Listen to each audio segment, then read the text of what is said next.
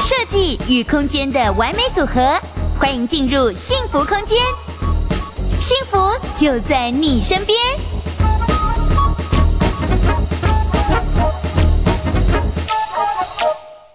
好，欢迎大家收看幸福空间跟乐居的直播节目，我是今天的主持人丁丁。首先呢，当然要跟大家介绍我们的房产专家，也是我们乐居科技的创办人李义农。义农好，大家好，我是乐居的义农。Hello，义农，今天哦，我们主要来跟我们现在所有在线上的朋友要聊的一个主题，就是说我们投资客到底都在哪些区域哈？待售房屋的一个状况是怎么样的？那首先呢，当然。大家都知道，去年买房真的很热，对不对，义农？是去年很夸张，那个非常的热，一抛出来纷纷抢进，一下卖光，对，很多卖光的新闻这样子，是不是？那当然，我们一般民众也会好奇，就想说，哎，那真的这些是民众去买，投资客去买，那未来啊，这些房子是不是卖压会很重？对对，那我当然，我觉得要回答任务，可以先从政府的一个数据来看呐。那我们这边其实就是提，就是从政府的一个内政部，它有个叫做不动产资讯平台，那这边都是公布政府的一些官方数据。它怎么算呢？它会公布每个地区空的的空屋到底空屋有多少。像现在全台的空屋率大概是十点一七趴，那呃，所以比较比较高的大概是像桃园是十点五九，高雄是十点零六，对，大概是这个样子。那这些数据到底怎么算出来的哈？对。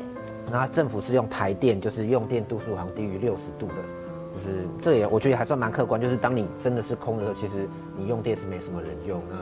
它就会有一个这样子的一个数据出来，是因为我们首先也要先跟我们所有的朋友们来了解一下，说确实我们在内政部是政府这边官方的数据告诉我们说空屋的定义，其实很多空屋的定义，有些朋友们可能也不是很清楚，对不对？嗯、对，所以刚刚义农有讲到说是用用电量来去做的电表，对，你没有用电，其实应该就是空的。对，因为我们常有时候看到一些社区，我们自己民众会看说什么点灯率哦，看看有没有哪几户是真的有住人的，对，好，所以在于说内政。部公布的这个数据，我们是不是也可以先简单的来讲一下？说刚刚讲到说用电，一般就是像什么电冰箱啊，然后或者是像电视，嗯、是不是说在于政府这边的一个数字多少以下，就是代表说六十度以下？好，所以六十度以下就会被政府的数据归为空屋。是，OK，了解。好，那么我们刚刚看到说桃园的空屋率有到，哎，是冠军呢。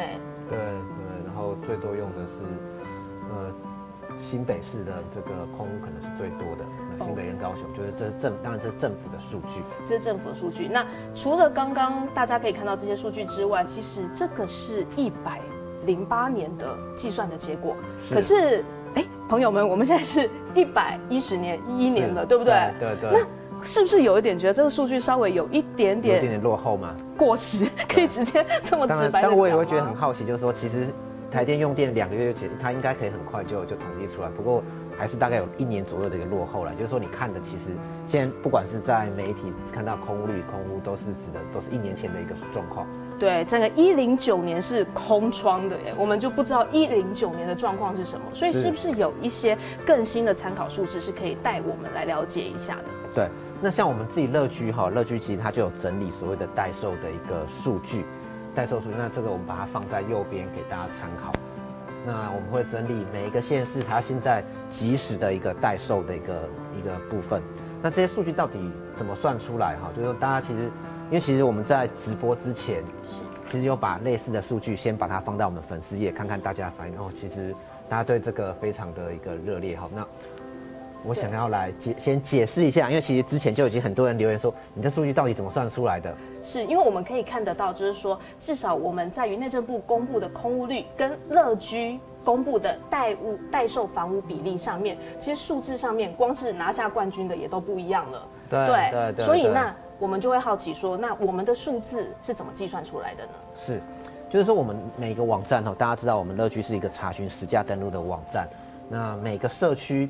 除了它的历年来的交易以外，我们会就是每天每天更新它现在到底有哪一些待售的房屋。那我们会用一个爬虫的，我们跟这个一些爬虫的公司合作，会把现在比如说五九一啦、信义啦、永信啦、什么乐屋啦，呃住住展等等住住这些住商等等，他所有的中介的的的的代售，我们都把它捞下来，然后把它同一，重点是我们有把它同一户的有把它整合在一起。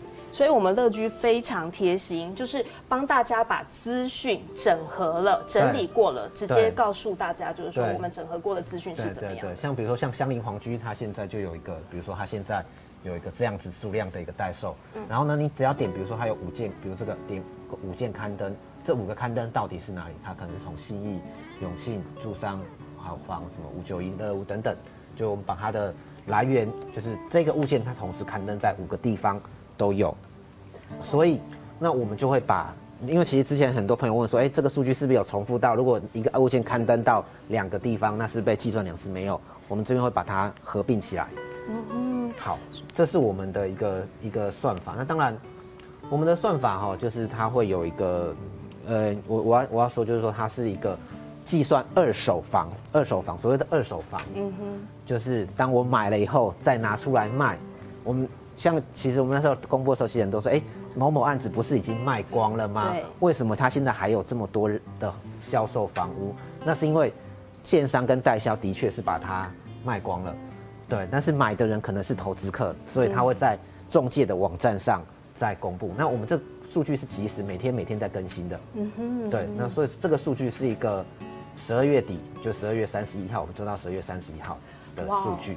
所以就是比较是修腾腾哈，最直接的，因为毕竟我们要买房子的话，嗯、我们也是要希望是得到一个最新的数字，你才会知道说，哎、欸，最新的动态是什么这样子。对。好，那可以看到说，刚刚讲到说，其实就是说，我们里头不包含那些什么代销公司，整个建案新城屋这样子去抛售的这样子，对不对？哈。好的，那还有我们是只有大楼的，就是我们针对大楼的部分。嗯，对，哦，就是现在大家可能也比较喜欢买大楼，嗯，对，对不对？一些社区方式的大楼去做一些采购。好，那么刚刚看到就是说我们的数字其实跟呃内政部公布的其实不太一样之外，哈，呃，是不是也可以来跟我们讲一下？就是说我们有看到台中市目前的待售房屋比例是非常高的。好，我要我要解释一下哈，就是其实。大家有仔细可以看，这边内政部这边叫空屋率哈，嗯、那我们这边叫代售房屋比例。对，就是刚刚回答刚刚主持人这边的一个问题，就是说，哎，是不是有很多人会来卖嘛？那但其实我要先跟大家澄清一个东西哈，就是说空屋多不等于卖压重，就是卖房子的人多。其实你你要真正会让造成房屋，比如说呃房价下跌，其实要很多人拿出来卖。比如说我们刚刚看到空屋率大概全台空屋率大概十趴多。但其实真正拿出来卖的，我如果是以大楼来讲，大概其实从大概三到六趴左右，这是一个真正有在市场上卖的一个比例。嗯哼，对哦，因为讲到说空屋啊，其实呃，并不是说我今天有的可能是主产哦，对，对我们的批给处之类的，或者我名下有。就是可以说说好拥有好几个物件，可是我不见得要把它拿出来卖。对，有些主产我不能卖，其实我不能卖的，就对，对就是这有祖上的祖祖先的压力。祖先压力，对，对所以说，嗯，代售房屋比例其实是比较精准的，可以让我们知道说现在这个社区的状态。这个这个县市目前它的卖压卖的人到底多不多啦？嗯、对，那当然我要说还有一个东西就是要说的，就是说，呃。政府哈，就是比如说政府的这个数据，它是一，那我我们这个是新比较新的一个数据。那刚刚有问到说，看起来台中有比较有比较多一些。对。但我我要解释啊，就是说看起来代售房屋，呃的这个部分，其实应该老实说，我觉得我觉得应该是这么，我觉得它可以做一些解读，就是说卖的人多，其实某种程度是说。之前可能在一手市场卖的很好，然后投资买盘很重很强啦，投资买很强，所以他现在丢出来就是二手，二手再再拿出来卖，卖的人会比较多。所以那到底它是不是好还是不好，我觉得可以再观察。嗯哼，对，好，所以看到其实我觉得哦，呃，我们除了看到说这个对比之外，好，台中刚刚讲到说，其实代售房屋的比例是到六点二这么高，对，对，对不对？那它的呃。刚讲说它的卖压，那如果说以后这样子来看的话，我们是不是可以看看说台中目前代售的一些状况是什么？台中的一些都好。对，哦，这是我们全部台湾代售房屋的排行，对对对对对。OK，刚刚讲到说台中的代售是呃六点二，所以我们可以看到，其实这里面就有一二三四五六七八个。对，这个是一个全，这是我们之前公布，就是说全台就是代售比例、代售比例、代售比例最高的前十个社区。那当然台中占了八个，所以某种程度你先看了刚刚台中代售比例高，那跟全台的这个。呃，房社区的一个资讯来看的话，其实应该是有算是有有符合，因为我们毕竟是从一个社区，它把它统计到整个整个县市的部分。对。而且不止占了八个之外，我们看到其实它的代售比例从五十多到六十多，对，对不对？对。所以这是一个等于是说一半以上，一半以上都在卖，这是一个警讯吗？我们要特别注意吗？艺农？呃，的确啊，就是说，你当你一个社区有一半以上在卖的时候，呃，它是一个我们要值得注意的一个现象。但是我要说的是说，就像刚刚我在我有在提，就是说，先，因为这只是一个点的，就是我们现在切到十二月，就是去年的十二月底的一个数字。嗯、你其实我们看到，就是其实屋龄很多是一些比较年轻的屋龄，比较年轻屋龄的时候，它可能是当时候买的投资客买的多。那在这个时间，因为一就是开始要要开始转转，对，转手要转出来了。那到底这是不是一个警讯？我觉得往好就是它有正面跟反面的意义啦。正面的意义就是说，台中有占了八个，代表其实台中在去年或是前年它的投资买盘是很强的。对，投资买盘强，相对代表你的房价涨幅会高。但呃，比较比较不好的方向就是说，我们要观察后续，因为你的卖压出来，它不有没有持续的去去化。嗯，这件事情就是，当我有人抛出来，但是又有人接手，那这代表这个房市是很健康，而且持续是会往上往上涨的。嗯，那如果说他抛了，哎，都没有人接手，这时候它其实就是一个，所以我我来说，这你不要用一个单一一个时间点来看，那我们可能建议是说，哎，我们会持续的追踪，可能半年之后，我们会再看看，哎，是不是这这些这些社区是不是还是一样，都都是维持这么这么大的量。OK，我觉得这也是艺农，就是给我们会有一个很大的教育的启示，就是说，其实有时候我们用数据来说话，但也不要执着于当下的点，毕竟这个房市上面每一个时间点，每一个时间点，你必须再去观察它，对，对不对？因为讲到说，其实它虽然卖压重，可是如果以我们呃一般民众买房的人来说，可能今天货比三家，货、嗯、比多家的时候，在各种竞争之下，嗯、我们的选择多，可能溢价空间也会比较大。对，没有错，就是说。嗯其实很多人就会说，哎，那是不是上面的这些你就就不能买了？嗯，对。其实那时候很多人，我那个我们公布这张图以后，很多人就说，哎，那我是不是我是某某这那是不是不应该买这些事这些这些这些社区？其实我要说，其实不一定啊。房子哈没有说所谓的，当然有些人会觉得说，我不希望我的社区是一天到晚有人卖都投资客买的那那那这邻居一直在换人还是什么比较不喜欢。但是如果说你可以。当卖压重，相对来讲你是比较容易捡到便宜的一个部分。如果你可以相对用比较便宜的方式，这这些反而是你可以捡便宜的一些一些。对对，等于说我们今天讨论的主题，也是让我们的一般的民众也可以知道说，我们从这些数据上可以去知道，哎。到底投资客投资的这些社区，那以后它带来的好处跟坏处是分别是什么，对不对？哈，所以那既然我们从这边来看得出来之后，那是不是我们就可以一一的来看一下我们六都六都的对，还有新竹，我们一一的为我们所有的民众来解析一下，好不好？很多人其实很多人、嗯、也很多人私信我说，哎，那可不可以提供哪些区域的数据？对，这一个是新北新北。对，是新北，我们就是可以看，呃，对，从海洋都心。对，我解释一下这张表哈，上面这个就是叫代售房屋比例，就是代的，就是卖的最最高的一个比例，因为你有社区的户数跟代售房屋数这个相处以后的数据。对，那这个数据就是直接就是说，哎，哪一个社区最多人卖？嗯，最多人卖的就是这个所谓的，目前看起来新北的话应该是淡水的海洋都心跟海洋都心二期。那台北湾五这些都是大概有接近，这社区大概都有接近一百一百户左右的一个销售的部分。那当然这代售比例就是从就是你可以看到富隆居啦、全坤、风景、亿光年这些。好，好，这是新北的状况哈，所以新北前三名也都是落在淡水的这个区域这样子。淡水对淡水看起来的二手的卖压，卖压现在是蛮高的这样子哈。对，好，那么我们来看看大家也非常关注的台北地区。对，台北地区的话，哇，在售比例高的云立方、云立方是米兰苑，对，那这个是内湖的内湖、嗯、之前。